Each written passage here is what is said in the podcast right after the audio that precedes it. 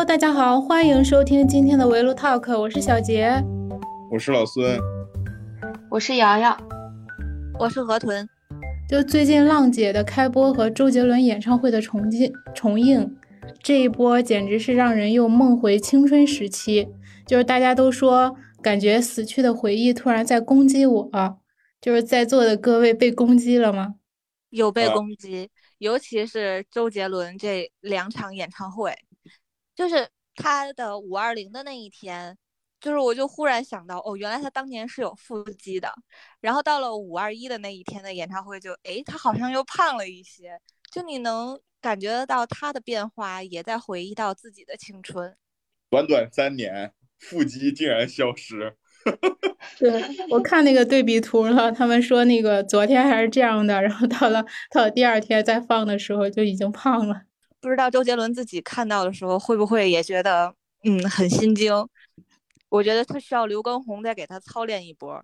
就是这两天除了那个周杰伦演唱会嘛，还有一个人甜心教主王心凌。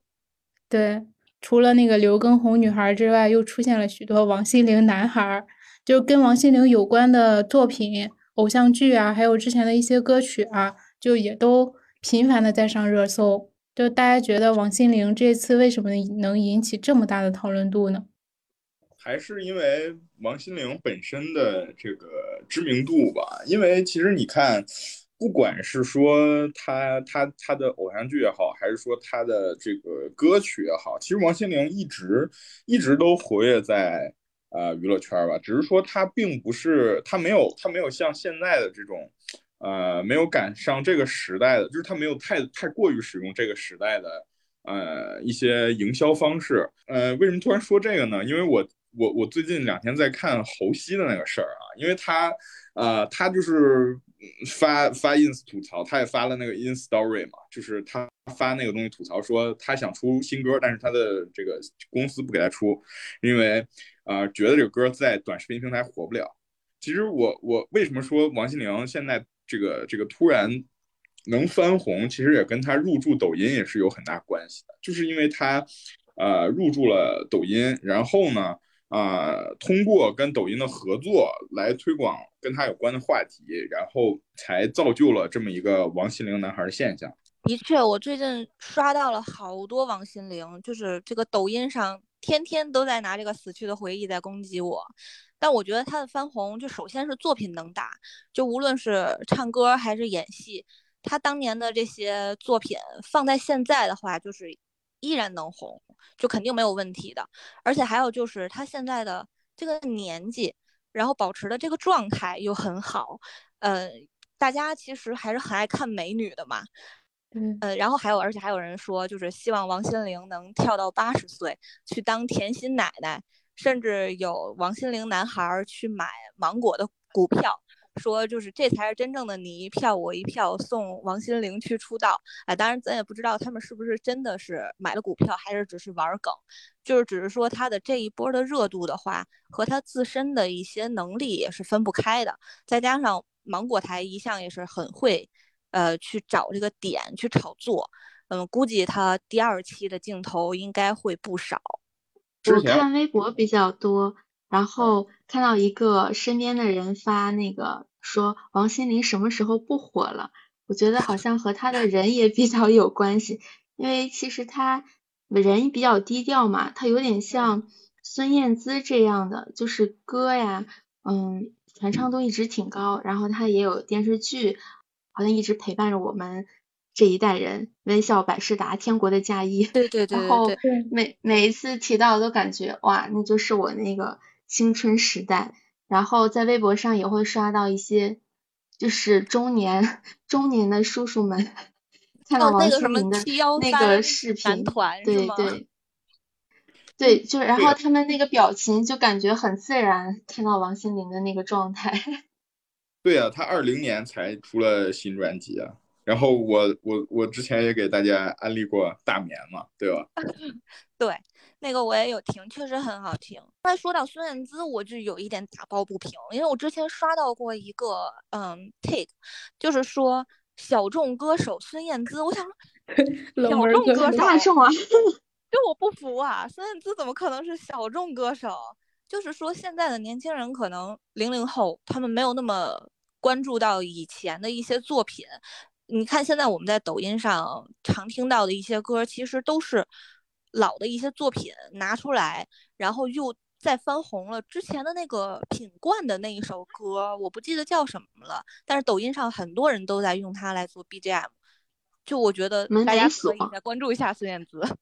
说到这个微笑百事达啊，说到王心凌啊，我真的为张栋梁感到惋惜，你知道吗？哦，我好希望他们两个人谈到微笑百事达，为什么就没人谈张栋梁呢？啊，小乌龟，对吧？听过吧？北极星的眼泪。我我记得当年看那个就是这个电电视剧的时候，其实我一开始就是觉得张栋梁长得并不是特别好看，是后来看了剧之后，对，才觉得他哎，其实挺挺帅的。对，因为就是耐看型，明道之类的那一种长相的帅哥，还有那个什么威廉什么的，那会儿台剧嘛，他们标配都是那种浓眉大眼。然后张栋梁的话是稍微小眼睛一些，然后但是笑得很温暖。一开始的时候我也没有觉得他长得帅，但是等看完剧哦，我看进去了，请他们在一起，我把民政局给你们搬过来的那种感觉。对。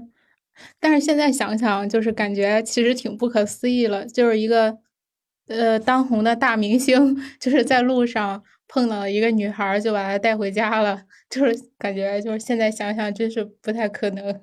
就还是偶像剧，就是剧情不能细推敲，就看个甜就完事儿了，开心就好。而且这两天，我觉得就是我受王心凌的影响特别大。因为什么呢？就是就在我刚刚就是来公司上来的时候，那个公司楼下的小卖店儿也在放王心凌的《爱你》，就是导致我，而且家里你刷什么视频，各个平台也都会出现那个片段，就导致你在看稿子或者是在干嘛的时候，你的 脑袋里就一直有那个旋律。忽然有人打了个喷嚏啊！一定是我在想你，就一直是这个旋律。哦，我我是被周杰伦这两天，嗯，就是频繁的在听他的歌，然后就是我最喜欢《暗号》，就是他早期的那些作品我都很喜欢，像是《暗号》啊、《大笨钟》啊，就嗯，哇，娘子啊，爷爷泡的茶，啊就我很喜欢他的那一类的风格。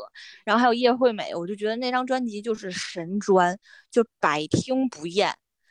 啊，他什么时候出新歌啊？我本来还想。我我本来还想这这两天突然我又想起来说啊，好像大悦城有一家周杰伦开的餐厅，我本来还想去尝一下，但是后来发现他好像很早就关门了。啊，你可以去喝他的奶茶，好像是叫摩伦的茶，好像是，因为我也不是死忠粉，就是很爱听他的作品，就是认可他的作品的那一种粉。那你们有没有去听过谁的现场演唱会啊？就是我们现在都已经疫情在家，只能在网上看重映，就非常怀念当时的那个线下感受那个现场的气氛的那个嗨。我去过专场的，就是那个 TFBOYS 的，对对，就 TFBOYS 和王源的。就是讲到这儿，是不是觉得我觉得我还很年轻？非常年轻。对，然后那种拼盘的，就是我看过，就是李荣浩。然后那个黑笔，然后还有梁梁静茹他们的，就对，就之前有一场活动，那场活动前面就好几个艺人，就不说是谁了，就是他们唱的还挺拉垮的。然后后来大家就都怀疑嘛，周围的人是不是这个场子的那个音响啊或者什么的不太好，出了问题。但是就是后来梁静茹一出来，就发现就根本不是音响的问题，就还是人的问题。好想知道是谁。哎，说起来这个线下演唱会，其实我还是很遗憾的，因为当时在广东上学嘛，一八年的时候，对，一八年，然后周杰伦正好那时候在在在大陆做呃这个就是做一轮巡巡回演唱，然后在广东就好好几好几站，结果这好几站我都没有抢到票，然后我就每一站都没去成。嗯，就是周杰伦的票，就是网上一开票的时候。就感觉太难抢了，根本都抢不到。对，对，而且就是加价票，真的是真的是很贵。不能买黄牛，不能倡导这样的风气。对，或者是 Big Bang，就是也也挺早的哈，就是 老韩语粉儿的一种感觉。就我当年从他们出道好像是零六年，我从零七年、零八年的时候开始喜欢他们，然后就是在他们快要入伍的时候，终于来北京开了三天的演唱会，我当时就抢到了一场，然后去看，就觉得特别的心潮澎湃的一种。我其实很少看线下演唱会，然后另外一场的话就是米津玄师，就可能。不不太混日圈的人也不知道这这是谁了，就但是八爷的那个柠檬的那个那一首歌还是挺火的。我其实当时就是因为他的这一首歌，然后才决定去看线下演唱会，但是就完全不影响我去投入的那种感觉。现在想想恍如隔世。Lemon Lemon 的这个呃涉及的那个电视剧也很好看啊，电视剧是石原里美主演的。哦。狂推真的是非自然死亡，哎，我们为什么在这里安安利起了剧？我看了一个拼盘的演唱会，也是就有那个朴树，然后徐佳莹，然后还有几个歌手，然后我印象深刻就是朴树在唱的时候，其他歌手在唱的过程中，呃，会穿插一些说一些话嘛哈，然后朴树就一直唱，一直唱，一直唱。他就不怎么说话，然后小伙儿，对对对，然后嗯，还有还有那个徐佳莹，当时也也比较喜欢，因为她上了《我是歌手》之后，然后呃，当时嗯，觉得还是现场的能够带动自己的气氛吧。但是我们现在就真的是因为疫情的原因，只能听线上。好像去年的时候，是不是还有五月天的线上演唱会？因为我我周围喜欢五月天的人也很多，感觉就是我们的青春里面，周杰伦、五月天就是两大扛把子。其实线上演唱会这个事儿在疫情之前就有了，因为呃一九年的时候，一九年的时候五月天上过一个大电影，那个大电影其实就是他们的他们的这个演唱会的一个全全程的一个。呃，录像，只不过它并不是，并不是在那个，就是没有那种舞台的那种形式，跟它后面的那个搞的那个线上那两次线上演唱会其实是不一样的。它是整个做了一个，就像这个大家看演唱会的时候都看过他们的开场嘛，就是整个那个明星的那个那个就是出场的之前不都会有一段 VCR，有一段那个 CJ 的那个动画，其实他们的那个大电影做的就跟呃那个 CJ 动画差不多。就一直在那个 CJ，一直在一直在走那个 CJ 的场景，然后他们也会加一些类似于 MV 的情节，然后那一场其实对我来讲就是一个线上演唱会了，跟我看过的线下的那种呃 live house 啊或者音乐节啊什么的都都不太一样，就是感觉感感觉，呃，你嗨又不是太嗨又不不是太行，但是你不嗨吧，你又觉得你抑制不住自己心里的这个这个想法，好微妙啊。啊，不过其实这种形式的话，就是在日本也是之前就有，嗯，就我我喜欢一个呃大叔偶像啊，阿拉西，不知道大家知不知道？呃，这个组合呢也是非常的长寿了已经。他们当时的就是演唱会有很多都是把他们的一些呃幕后花絮啊也会做出来，然后他们有一年的演唱会是嗯把它做成了一个动画。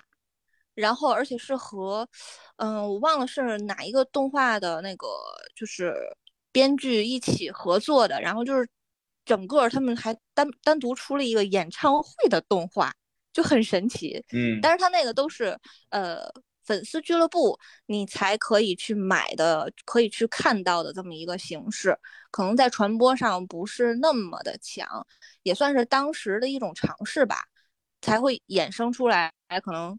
以至于到后来可能虚拟偶像，因为毕竟呃蓝阿拉西他们当时那会儿是以他们的形象为蓝本，嗯，还是有有原型去参考的，和现在的虚拟偶像还是不太一样的。嗯，我第一次听虚拟偶像就是那个明日之子，然后有那个当时和就是各个真人的那个歌手，然后来演唱然后比赛。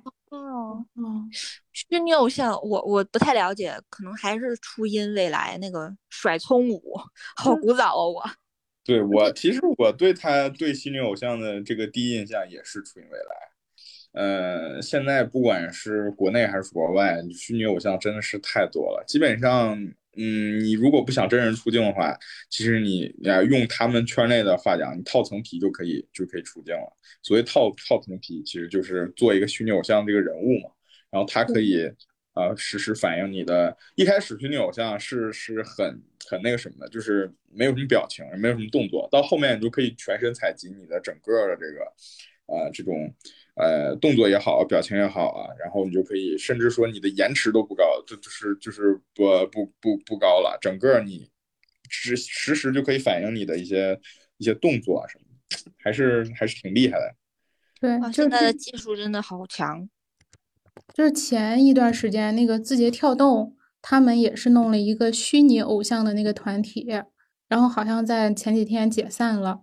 就是虚拟偶像也是，就是直播呀，干嘛的？对，其实你说，呃，虚拟偶像跟这个真人的这个爱豆路，其实也没有什么太大的。现在来看啊，他们的运营模式没有什么太大的区别。呃，一是一六年还是一八年啊？就是创造一零一的国内版，不知道大家看过没有？看了，看了。呃，就是一零一的国内版，其实还是蛮能反映出一些，呃，就是整个整个这个内娱偶像这个偶像制制造的这么一个过程就是也能看出来，其实他们，嗯，也蛮辛苦啊。嗯，确实蛮辛苦。不过说到虚拟偶像，我就想到那个动画片《Love Live》，那真的是好多人的老婆。而且他现在也一直在更嘛，就很多那种，嗯，就是唱跳类的动画片，其实大家粉的也不单单是他那个人物形象，也也会因为他的音乐性和他的舞蹈性会去喜欢，感觉这都是一个大类的衍生品吧。对，就是你你们你们追过那个纸片人吗？就是之前有一个游戏叫《恋与制作人》，就是那会儿还挺火的。我周围有狂热分子。嗯，感觉那个就是还还就我身边也是有一个朋友，他会因为纸片人就是去充钱呀，因为他可以解锁那个 SSR 的那个卡嘛，就有不同的动作，他可以跟你有不同的那个设定，剧情对，都都会不一样，会制作的更精良一些，好像还有什么也是节日限定啊之类，我觉得这个东西真的好氪金啊！节的时候也是我我这个呃。刻纸片人的小伙伴，他就跟我说：“他说，哎呀，我要买礼物。”然后我就很好奇，我说：“哎，你不是单身吗？” 然后我说：“你是最近有情况吗？”他说：“不是，我要我要给我老公买。”说的就是这个这个游戏里面的他的老公。我就啊，我说情人节还要买什么吗？他说就是会出一些新皮肤、新场景、新语音包等相关内容吧，而且好像是还不是你花钱一定能集到的这么一个情况。我就觉得真的好上头啊！这个事情和粉偶像一样一样的，但是我我还是更喜欢真人一些。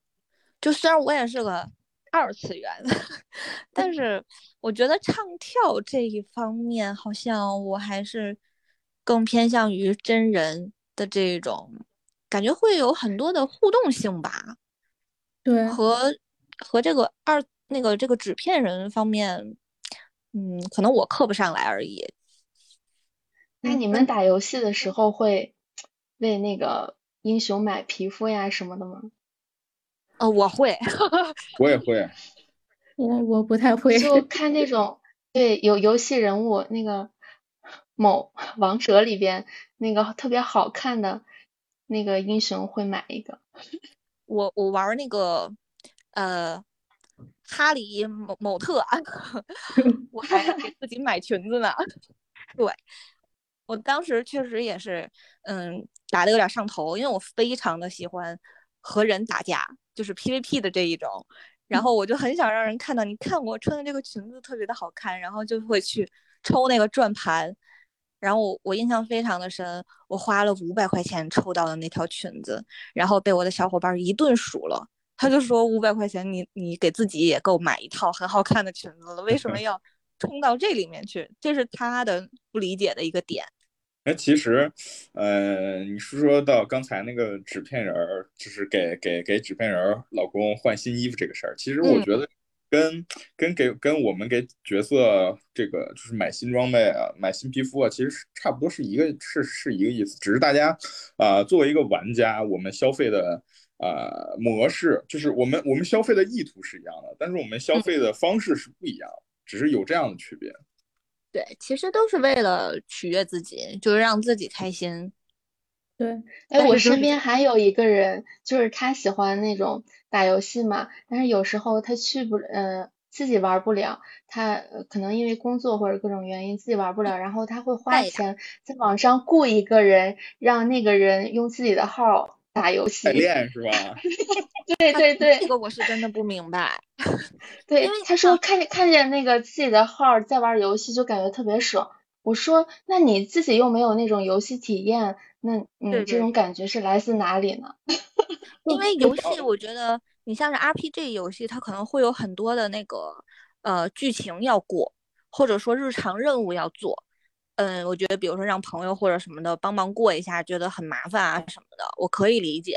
但是比如说像做嗯一些嗯比较有体验性的打斗的这一种决斗啊，什么帮战团战啊，呃，尤其是王者这种哈，我就 是觉得更应该是自己上号才对。就是你你无论输赢，你都要有那个体验性才比较有意义啊。这个点。嗯，但是有有的人他可能就是就是想要那种，就是我看到我的号站就 是多厉害了，站在高峰上那种感觉就很好，就像追星一样。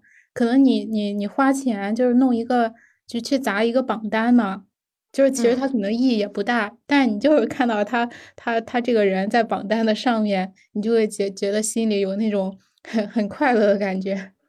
啊，因为我的点在于，我要我自己打到那个位置。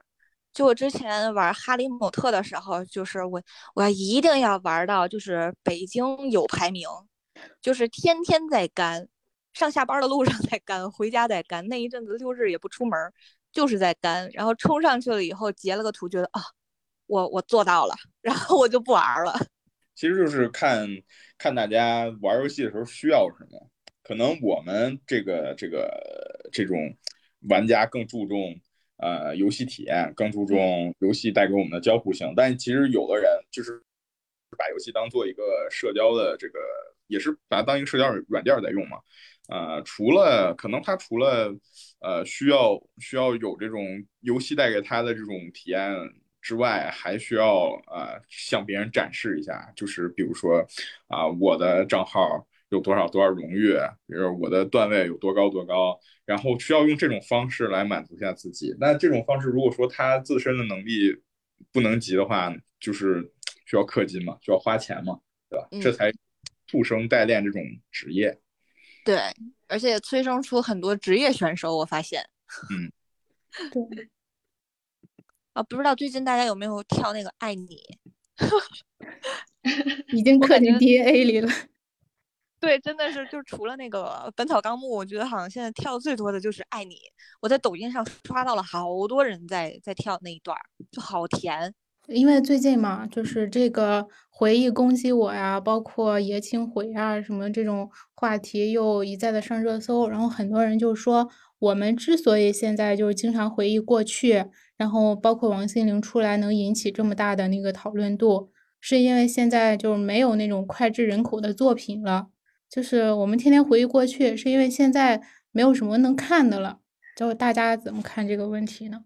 现在其实作品吧，好的音乐人，新的这种呃，就是新一代的这种偶像也好啊，或者说这个就是歌曲的也好。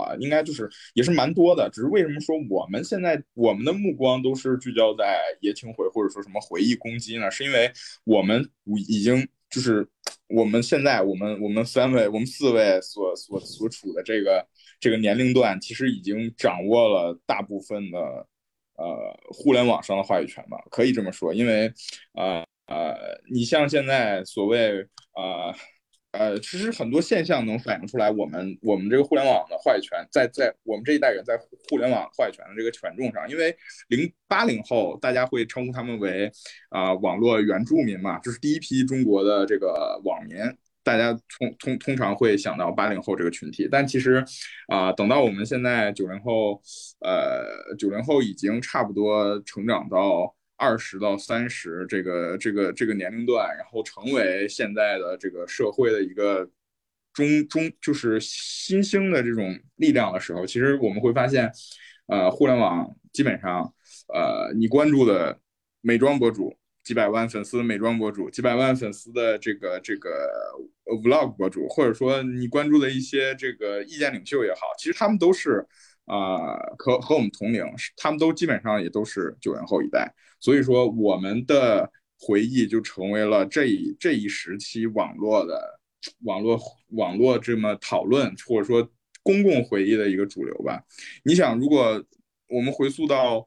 呃，上学的时候还在上初中、中学左右的阶段，其实他们那个时候所谓的时代眼泪、所谓的叶青回、所谓的回忆攻击，反而都是呃再往前一些的，因为那个时候是八零、七零在作为这个在掌握这个话语权嘛。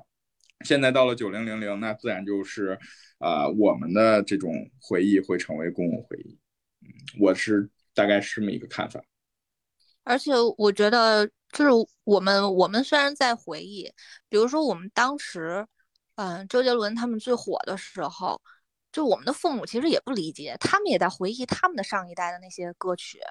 而且你看现在他们的零零后最爱听的什么《逆战》《孤勇者》，就是也也挺神奇的。逆战可是首老歌了，逆战真的是老歌。对，但是就是这些歌依然会在零零后当中就是非常的有市场。就是可能还是跟年龄层也不太，呃，不太一样，会有关系。还有就是，我觉得很多，嗯，就是原创的这些音乐人，他们的发声渠道也会比较少吧。就是因为抖音它，呃，某某音啊，或者说其他的平台，他们都会有自己的想要、想要、想要。想要用的一些音乐，然后给一些嗯原创音乐人的空间，可能也不会特别的多。而且我就发现现在很多的歌是那种加了一些重节奏的鼓点儿之类的，把原来的那个歌再翻了一遍，或者是电音，尤其是电音，我觉得特别的多。然后你就一听，哎，这好像是个老歌。但是嗯，而且我一般会关注的是。日本的一些歌曲，就是他们的呃新生力量、原创力量，嗯，其实也在下滑，也不如前几年了。就可能这是一个大势所趋，也有可能是我的目光会比较狭隘，只关注到了这些内容，都有关系。我觉得，因为现在的大数据基本上都是你爱听什么，你爱看什么，他就给你推什么，也让我们获得信息的面儿也越来越窄。可能有关系，就我我个人看法而已。哎，但是我那个时候，呃，好像对周杰伦不是那那么那么的特别的喜爱，就是那你当时更多的是听那个，就是昨天也说了那个谁，呃，许嵩或者是徐良，呃，汪苏泷这样的，他们的歌好像就是在大街小巷每个商店播放的更多一点。嗯，然后周杰伦是在同学中间传唱的比较多，因为很多人会唱他的歌。嗯，但是外面嗯放的对，许嵩的还有汪苏泷，他们真的是 QQ 空间的扛把子，就一直火到了现在。从我当年用 QQ 空间的时候，一直到现在，我觉得他们的原创能力确实一直很强。对。哎，你们听过那个求佛 秋秋天不回来那一系列的吗？听过听过。啊，秋天不回来，丁香花，对那个时候都叫做这种网络歌曲、口水歌，就是相对于比如说周杰伦啊，还有那个呃王心凌他们之类这种正规的唱片公司以外，这些在咱当年都叫口水歌、网络歌曲。然后你看，现在他们都是某音歌曲，我觉得，嗯，就是，就还是那个样子，换汤不换药的一种存在。但可能原创能力上，嗯，还是在那个时代强一些的样子，个人感觉。哎，就是就是我我我我感觉就是王心凌，就是她这次她真的是就是她的热度，就我感觉已经是超过了节目组的想象，节目组可能也没有预料到，就是她这一段儿这这个爱你能够引起这么大的讨论度，因为在那个上一期的时候吧，上一期浪姐的时候，呃，杨丞琳也来了，但是杨丞琳好像就是。嗯，并没有引起什么特别大的那个热度，就是其实感觉他们是同一个时代的，属于那种，嗯，唱跳演都还挺好的那个年年轻的那种少女偶像。对，那个时候感觉台湾的偶像剧三个三个少女的那一种形象，就是张韶涵什么公主小妹，对，然后那个杨丞琳，然后王心凌。但我觉得张韶涵的热度其实也不低。杨丞琳的话，嗯，我觉得可能和当年的她的一些呃无知发言有关吧，盲猜啊，不太清楚。因为我对《浪姐二》我没看，就我看了《浪姐一》，以及现在《浪姐三》，我我也是有看，就很神奇。就中间的二我没有看。对，而且对，还有这次就是那个 Twins，好像它热度也没有那么大，就大家都说可能是因为他们两个分开了，就没有唱那个之前他们两个合唱的那种。传唱度比较大的歌，其实也不是吧，因为 Twins 之前呃有参加那个，我不知道你们有没有看过一个一个节目，就是呃也是综艺节目叫《我是真正的朋友》，然后我有看，哦，这个第一季是小 S 和阿雅他们来他们来做的，就是小 S、大 S 和阿雅，然后还有范晓萱他们四个人，第二季呢就变成了。呃，容祖儿、这个阿 sa、阿娇和这个就是就是他们了。其实他们很早之前就上了，就是就就是已经在大陆有有这种综艺播出，但其实嗯，并没有，也是没有达到当年预期的效果吧。我觉得这跟王心凌还是还是有区别，因为呃，王心凌呃更多的是因为她她确实是借助了。平台的力量啊，有这种平台，有有这种平台愿意跟他深度合作。像阿 sa 阿娇，可能本身，呃，他们在大陆的，在在大陆，他们当时还红的影响力，在在内地就没有太。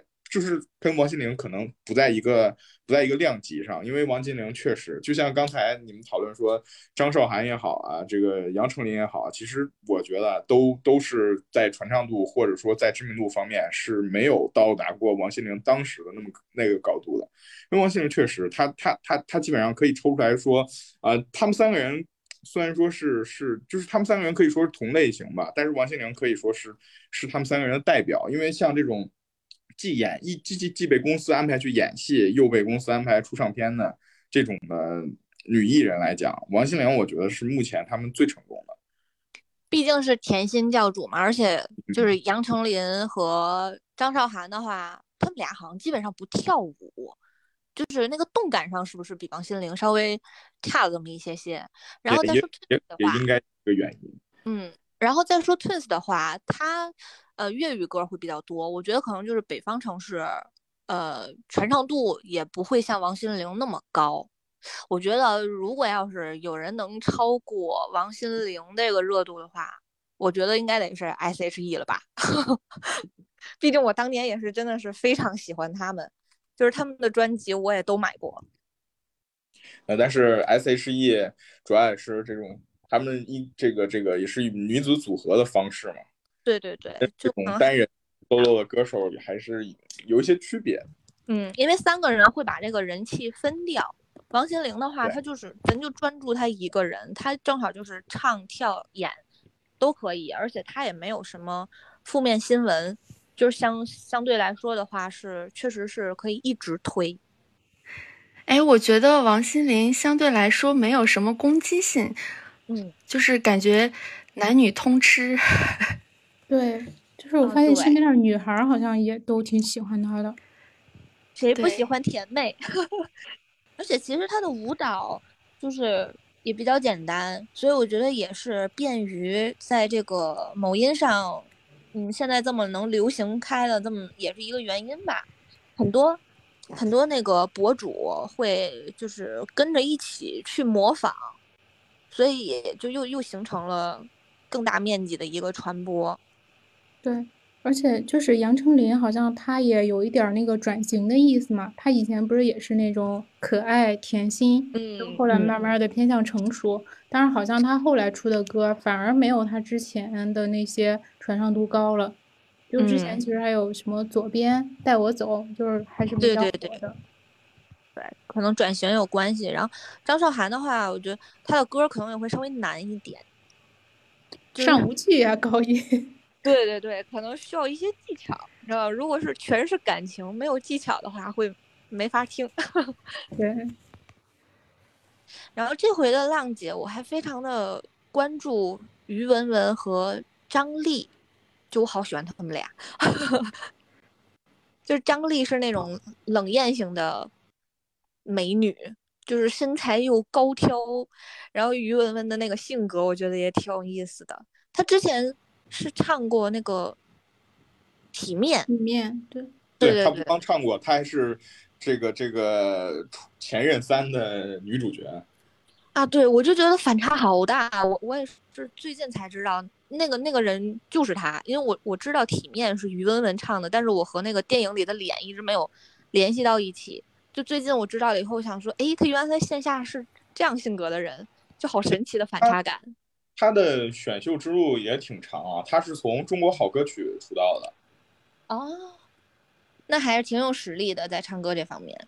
他这季他他他那个发型太像吴莫愁了，我觉得他那个发型应该换一下。后面几集看他们那个预告和采访，就能知道他后面还是回到了林家时期的那个那个发型，就就是还。还还蛮自然的，他这个这个这个初舞台的这个造型确实看起来有点奇怪。那大家这次浪三有没有比较 pick 的姐姐？是王心凌吗？我主要抱着一个纯看热闹的心态，因为其实浪姐这个节目之所以关注度高，其实因为它话题性高。嗯，就是，比如说第一季啊，这个宁静拿了第一名之后。这个马上宣布退团，然后这个团就解散了呀。然后第二季根本就这个成团之后也没有演出啊。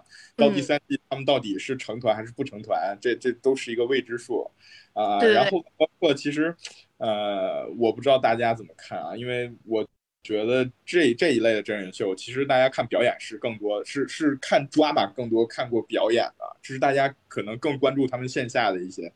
呃，公演下面的一些互动啊，一些这个摩擦呀，可能会制造比他们公演更高的话题。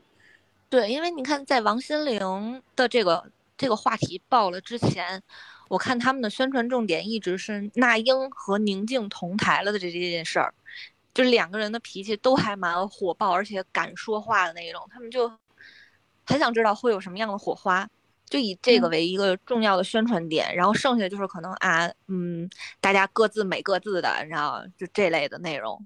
可能王心凌的这个话题的爆炸也给芒果台带来了不小的收益，我觉得。这一季呢，更更多的是让我意想不到的嘉宾，就比如说赵梦跟刘恋。呃，我上一个看过他们的综艺还是《乐队的夏天》。嗯，对对对，我也看了。刘恋的那个阿祖迪。太好笑了！我是没有想到说他们也要去参加这个《乘风破浪的姐姐》了啊。对，但我觉得他们应该走不远。我觉得不会，他们拿到大女主的剧本可能不会。我本来是，我本来是以为那个谁，郑秀妍，她可能她的那个讨论度会高一点，就是结果感觉没有预期的那种热度，也可能刚开始会不会过段时间。拿出来，对对对，我也想说，离现在的这个，这个这个这个时代是不是有点断的断代的太久了？少女时代这个团火的时候，我还在上小学啊，我的小学还没有毕业，反正。那我已经在上初中了都。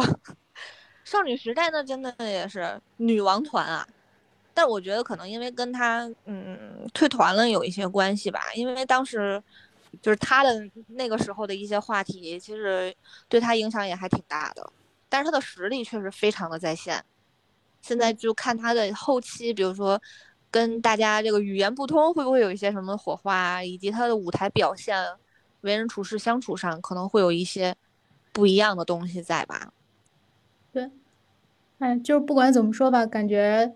就最近浪姐的播出和那个周杰伦线上的演唱会，就是都让那个，就是都让都都让网上又活跃了一把，就感觉互联网没那么，对对对。就是最后大家要不要再用一句周杰伦或者是别的歌词来致敬一下我们那个我们那个青春？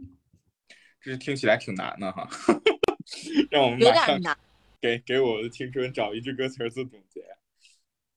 嗯，也不一定是总结吧，可以是喜欢的。啊，那我我肯定想到的就是暗号的歌词，就是有一个就是别管那是非，只要我们感觉对，就我还我非常喜欢这一句。那我觉得有一句最适合我们这个节目主题的歌词，那就是“最美的不是下雨天，是与你一起躲过雨的屋檐”。这个就是为什么说符合我们的主题呢？这是因为我们其实，在怀念，呃，怀念这个这些歌曲，怀念这些这个曾经的偶像的时候，其实我觉得我们是在怀念过去的那个自己，怀念我们跟他们一起度过的那段时光。是，就暗号的这一句，其实也是有这样的意味在的，就是不要管其他的什么了，就是我们跟着感觉走，大家开心就好。就是疫情在家也要开心。泸州月光，梨花雨凉，如今的你又在谁的身旁？哇，哎，这是许嵩的那个是吧？对。然后我的就是周杰伦的《稻香》吧。我的稻稻香，对，稻香是我就是之前超喜欢的一首歌，还有《七里香》。然后稻香里面有一句歌词，就是让自己快乐，这才叫做意义。啊啊，我们两个人好像就是跟着感觉走，我们就是要快乐的意义。对，就感觉现在就是年纪越大，就是快快乐越难，所以要快乐，努力让自己快乐。其实说了这么多，我们也就是借这个这两天的热度来回忆一下我们之前对吧疯狂过 疯狂过的一些往事啊。呃，如果说，其实我我我对这种。回忆青春类的这种话题还是蛮感兴趣的。如果说大家有什么呃跟我们一样的这种回忆的这种铭记在心中的时刻的话，也欢迎大家跟我们分享。那这期我们的节目就到这里了，拜拜。